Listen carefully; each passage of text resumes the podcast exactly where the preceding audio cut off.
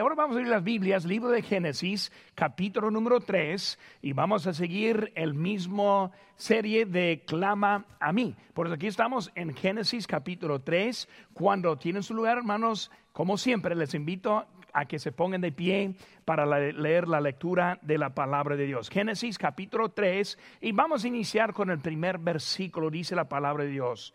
Pero la serpiente era astuta más que todos los animales del campo que Jehová Dios había hecho, la cual dijo a la mujer, ¿con qué Dios os ha dicho, no comáis de todo árbol del huerto? Y la mujer respondió a la serpiente, del fruto de los árboles del huerto podemos comer. Pero del fruto del árbol que está en medio del huerto, dijo Dios, no comeréis de él, ni le tocaréis, para que no moráis. Entonces la serpiente dijo a la mujer, no moriréis, sino que sabe Dios que el día en que comáis de él, serán abiertos vuestros ojos y seréis como Dios sabiendo el bien y del mal. Y vio la mujer que el árbol era bueno para comer y que era agradable a los ojos y árbol codiciable para alcanzar la sabiduría, y tomó de su fruto y comió, y dio también a su marido, el cual comió así como ella. Entonces fueron abiertos los ojos de ambos y conocieron que estaban desnudos. Entonces cosieron hojas de higuera y se hicieron delantales. Y oyendo y oyeron la voz de Jehová Dios que se paseaba en el huerto al aire del día, y el hombre y su mujer se escondieron de la presencia de Jehová entre de los de los árboles de huerto. Mas Jehová Dios llamó al hombre y le dijo: ¿dónde estás tú? Vamos a hacer una palabra de oración y vamos a ver ahora que clama a mí y yo te daré la victoria en la vida. Clama a mí y yo te daré la victoria de la vida. Padre Santo, Señor, bendice, te pido tu palabra en esta noche. Señor, ayúdanos a aprender y poner en práctica lo que tú nos quieres decir en este momento. Señor, gracias por ese privilegio de estar aquí. Bendice el culto, te pido. Gracias por todo. En tu nombre precioso lo que te pedimos. Amén.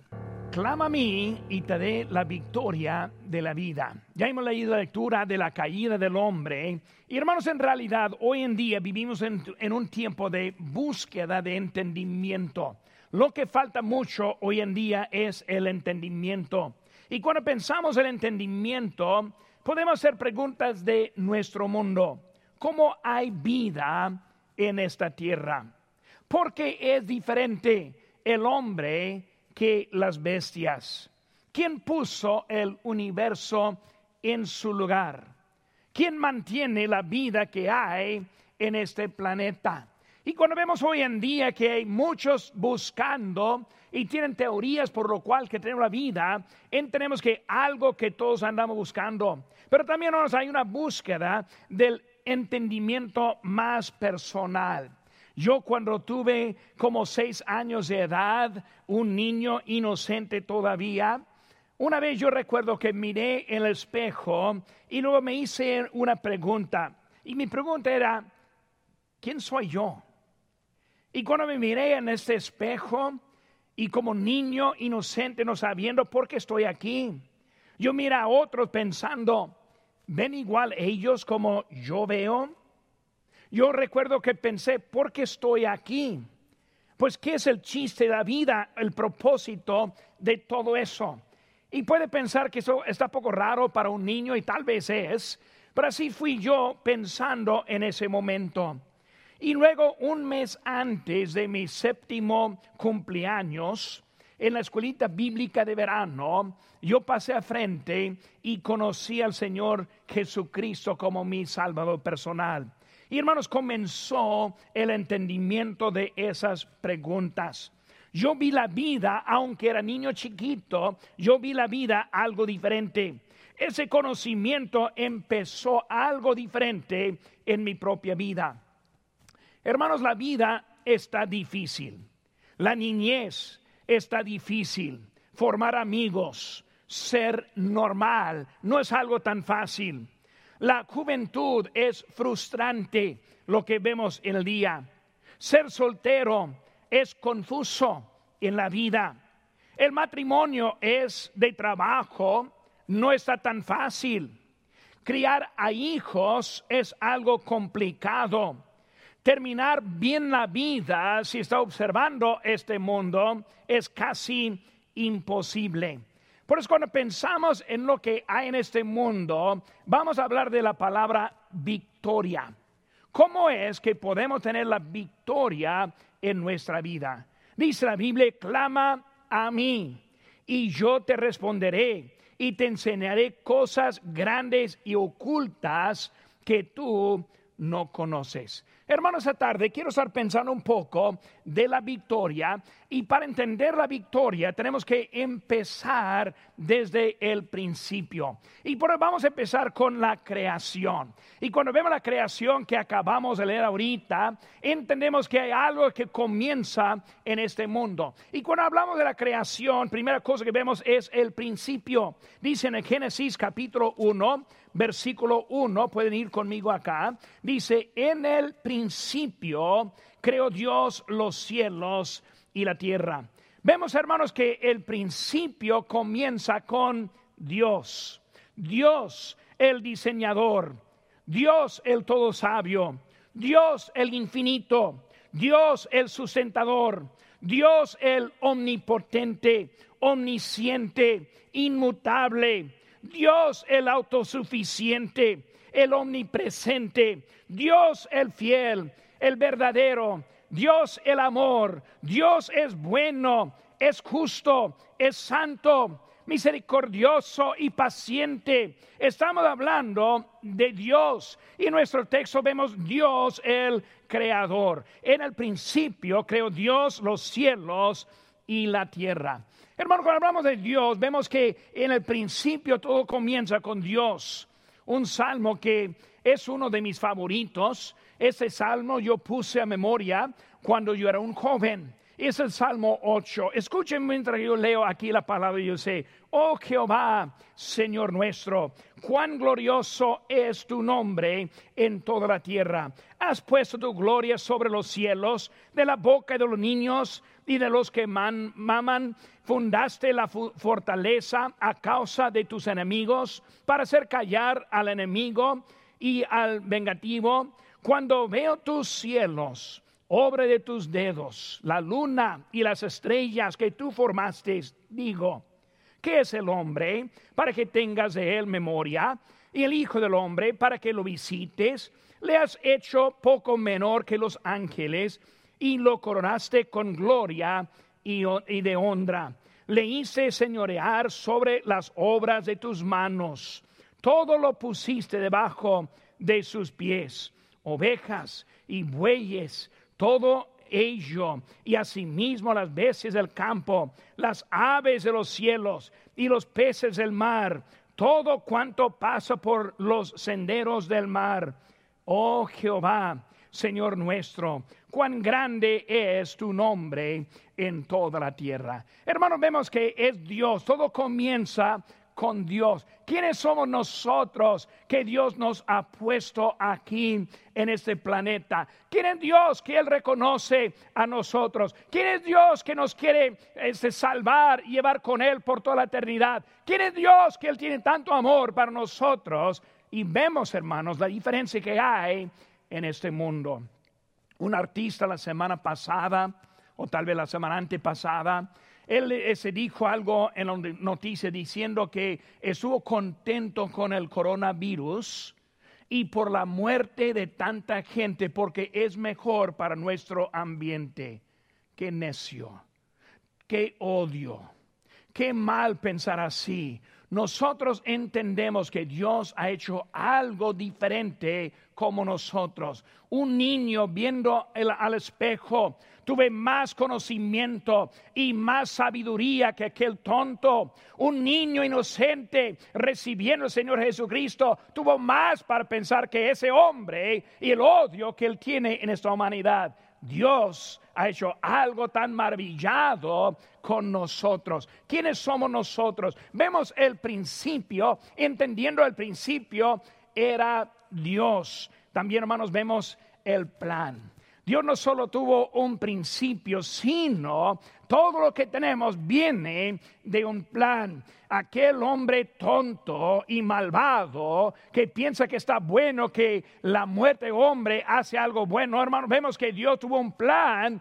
el plan no fue muerte, sino el plan fue vida. Vemos, hermanos, su plan que vemos en nuestra historia. El plan es la creación. Hermanos, el hombre lo ha tratado de duplicar y no lo ha podido hacer. Vemos que el hombre quiere tratar de explicarlo, ni lo puede explicar. Vemos que el hombre que ha pensado que sale de otra manera, vemos que no es posible hacer lo que Dios hizo en su plan. El hombre trata de explicarlo de otra forma, pero vaya, el más que trata de ser más sabio son más tontos en su manera de vivir. ¿Por qué? Porque Dios es el que empieza, es el plan de Dios que vemos y el hombre no lo puede alterar hoy en día. Hermanos, vemos que Dios creó todo y todo en, según su género. Dicen en Génesis 1, 25, me pueden seguir allí.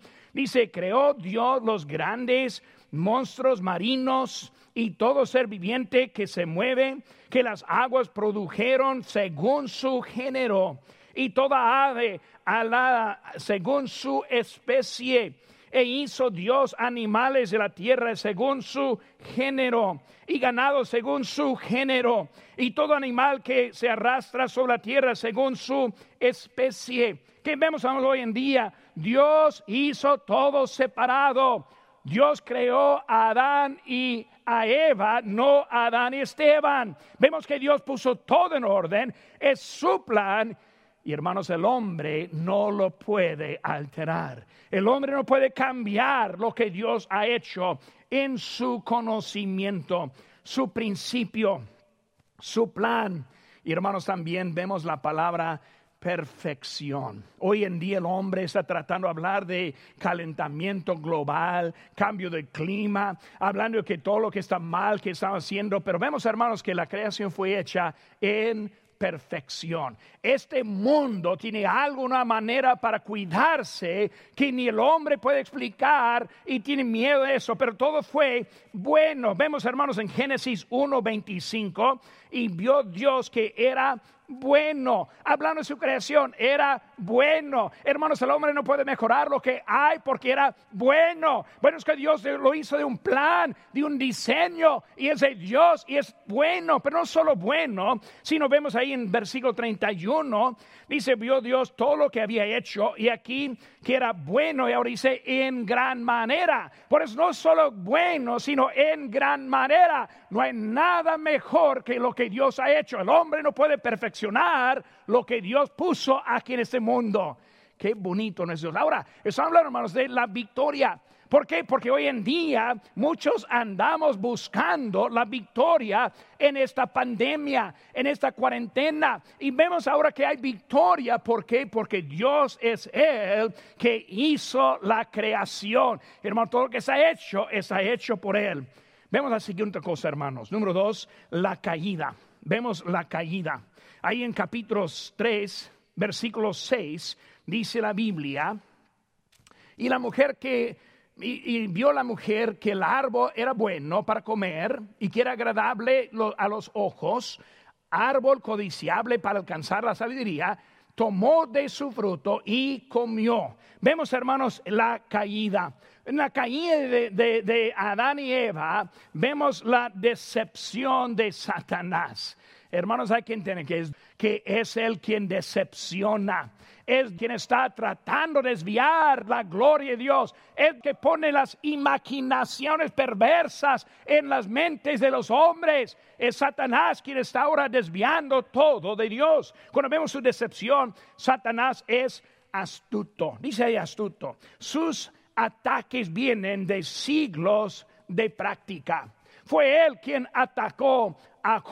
Fue él quien atacó a Jesucristo. Fue él quien atacó a Adán y Eva. Él sabe lo que está haciendo, hermanos. Es él quien ataca a nosotros mismos.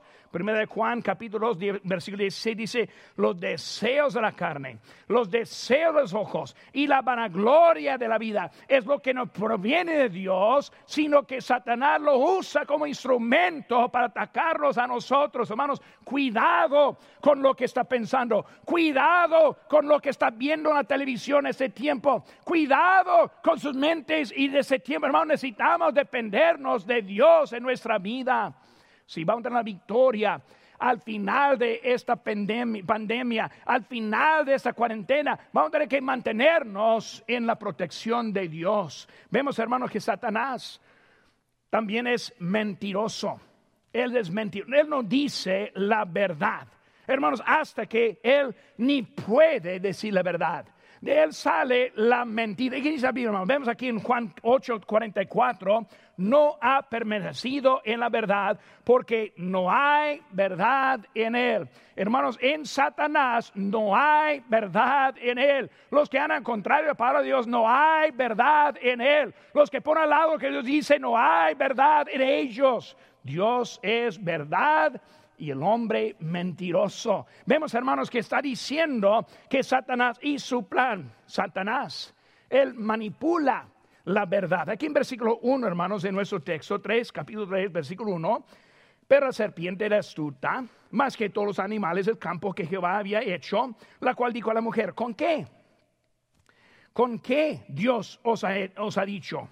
Por eso vemos, hermanos, que él hizo una pregunta de algo que fue dicho.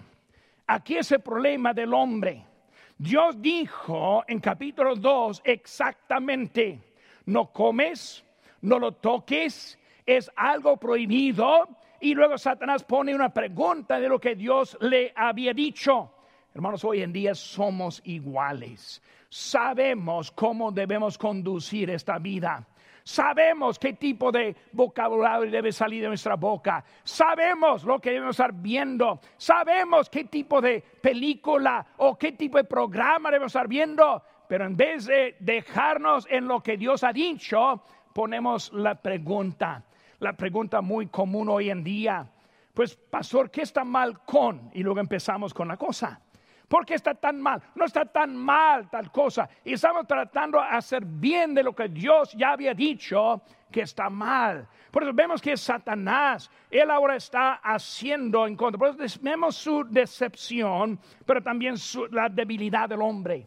El hombre es débil, hermanos. Muchas veces yo hablo con alguien que está en los vicios y casi la misma cosa sale cada vez. Eh, pastor, yo puedo. Cuando ya está tratando de limpiarse, cuando está tratando de, apartarse de, las drogas, el efecto, siempre dice lo mismo, pastor, yo puedo, no, yo, yo digo, no, no puedes. Por eso vemos que hay una debilidad que hay con el hombre y lo vemos también en eso. El hombre necesita dirección en su vida. Dios conoce y Él nos creó con ese tipo de necesidad. Vemos, hermanos, en capítulo 2, versículo 15, dice, tomó pues Jehová Dios al hombre y lo puso en el huerto de Edén para que lo labrara y lo guardase. Vemos que el hombre fue puesto con dirección en ese huerto. Dios sabe que nosotros no podemos. Dios sabe que nuestro deseo es al contrario. Dios sabe que lo que necesitamos es obedecerle a Él. Él pone sus mandatos para nuestro bien y para ayudarnos en nuestra vida. Cuando nosotros ponemos al lado su palabra, cuando ponemos al lado su mandamiento, empezamos a errar en gran manera, porque Dios nos creó con esa necesidad de ser guiado por Dios. Vemos, hermano, Dios nos creó para ocupar nuestro tiempo con trabajo. Hoy en día hay muchos que no están trabajando y no están buscando para ocuparse en ese trabajo. Hoy en día hay muchos que quieren no, quieren trabajar y vivir a través del gobierno, a ver qué lo pueden hacer. Hermanos, eso es algo que está en contra de nuestra naturaleza. Dios nos hizo para trabajar. Yo soy muy contento con el equipo que yo tengo aquí en el ministerio. Los primeros días de la cuarentena y baja de, ofrendas poquito, tuvimos que despedir a algunos hermanos de, del trabajo y, hermano, disculpe, que no, pero no tenemos para pagar el momento. Pero cada uno de mi equipo aquí, hermano, siguió trabajando hasta sin salario hermanos, es algo que debemos hacer, algo que, que produce, porque somos hechos para trabajar. Dios nos puso en eso. Somos débiles. Eva cayó con sus deseos carnales. Vemos que en versículo 6 vio. Ella vio y, quería codiciable, algo que quería para su carne y por eso su debilidad es lo que trajo, hermanos, a la desobediencia. Por vemos ahora decepción, de Satanás, la debilidad del hombre y también la desobediencia del hombre. Algo fácil. Adán, Eva, escuchen, es algo fácil. Simplemente no comas. Ese árbol, hay mucho más que puedes comer, no más, ese único. Muy fácil. No es algo, no está tratando de engañarles, está diciendo una cosa prohibida, déjele al lado. Está fácil lo que le estoy diciendo. El hombre lo hizo difícil. Por eso vemos, hermanos, la mujer fue engañada, pero el hombre escogió. ¿Por qué fue la culpa del hombre? Porque él escogió. La mujer engañada de la serpiente, el hombre decidió yo voy a seguir a mi mujer que me está llevando a la desobediencia. Hermanos, hay que tener cuidado con la decisión que Dios nos pone en nuestra vida. Por eso el hombre escogió en eso. Vemos, vimos ya la creación, ya vimos la caída. Número tres, hermanos, vemos el conflicto. El conflicto, capítulo 3, versículo número 15 dice, y pondré enemistad entre ti y la mujer y entre tu simiente y la simiente suya, esta te herirá en la cabeza y tú le herirás en el calcañar. Vemos, hermanos, el conflicto. Algo natural del hombre es temor de la víbora, serpiente. Ese no me gustan. Dice, me dicen que hay algunos que son buenos y otras que son malas. Para mí todos son malas. Muy bien. La única buena es la muerta. Por eso, pero es algo que Dios puso en nosotros. Pero hermanos, eso simboliza lo que Satanás a nosotros. Él es nuestro enemigo. Ese mismo sentimiento natural entre el hombre y la serpiente es lo que debemos entender de Satanás. Por los que decidan, yo voy a dejar que salga ese temor y voy a adorar a Satanás. ¿Qué, qué peligro andan ellos en la vida? Dios puso algo en nosotros. Vemos las cosas, hermanos. Primera cosa, vemos la cabeza su, la cabeza. La cabeza va a ser dañada. Hablando de la serpiente, va a matar la cabeza. Cuando quita la cabeza, quita la vida. Pues está diciendo, esta, esta mm, herida es mortal, esta herida es fatal. Por eso está hablando de la cabeza, su engaño recibirá recompensa. Él es el autor del pecado un día él será lanzado en el lago de fuego. Tiene su lugar ya destinado por lo que él hizo desde la creación. Satanás, tu fin será, en el futuro viene por lo que tú hiciste en eso. Vemos, hermanos, que ese, esa herida, vemos también la, otra palabra es calcañar. Calcañar. Hermanos, calcañar está hablando de la descendencia de Eva descendencia de Eva está refiriendo al Señor Jesucristo. Por eso su herida no va a ser mortal. Matando, quitando la cabeza es fatal, pero el calcañar no tanto. Y por eso vemos que algo leve, pero algo que le costó. Él fue la cruz del Calvario, dio su vida pero hermano, no fue mortal, no fue una herida fatal, sino que después de tres días resucitó de la muerte, pagó la victoria. Él nos dio para que podamos seguir adelante. Él es nuestra, nuestra victoria en nuestra vida. Por eso hablando de Cristo y su, sacrificio, también hermano, vemos las consecuencias. Hay consecuencias del pecado. Alguien ha, ha dicho, pero pastor, si Dios nos ama, porque permite el coronavirus. Si Dios nos ama, porque hay los cánceres. Si Él nos ama, porque hay enfermedades. Hermanos, la palabra que refiere eso es las consecuencias. No es necesariamente consecuencia directa y personal, sino es consecuencia de la presencia del pecado.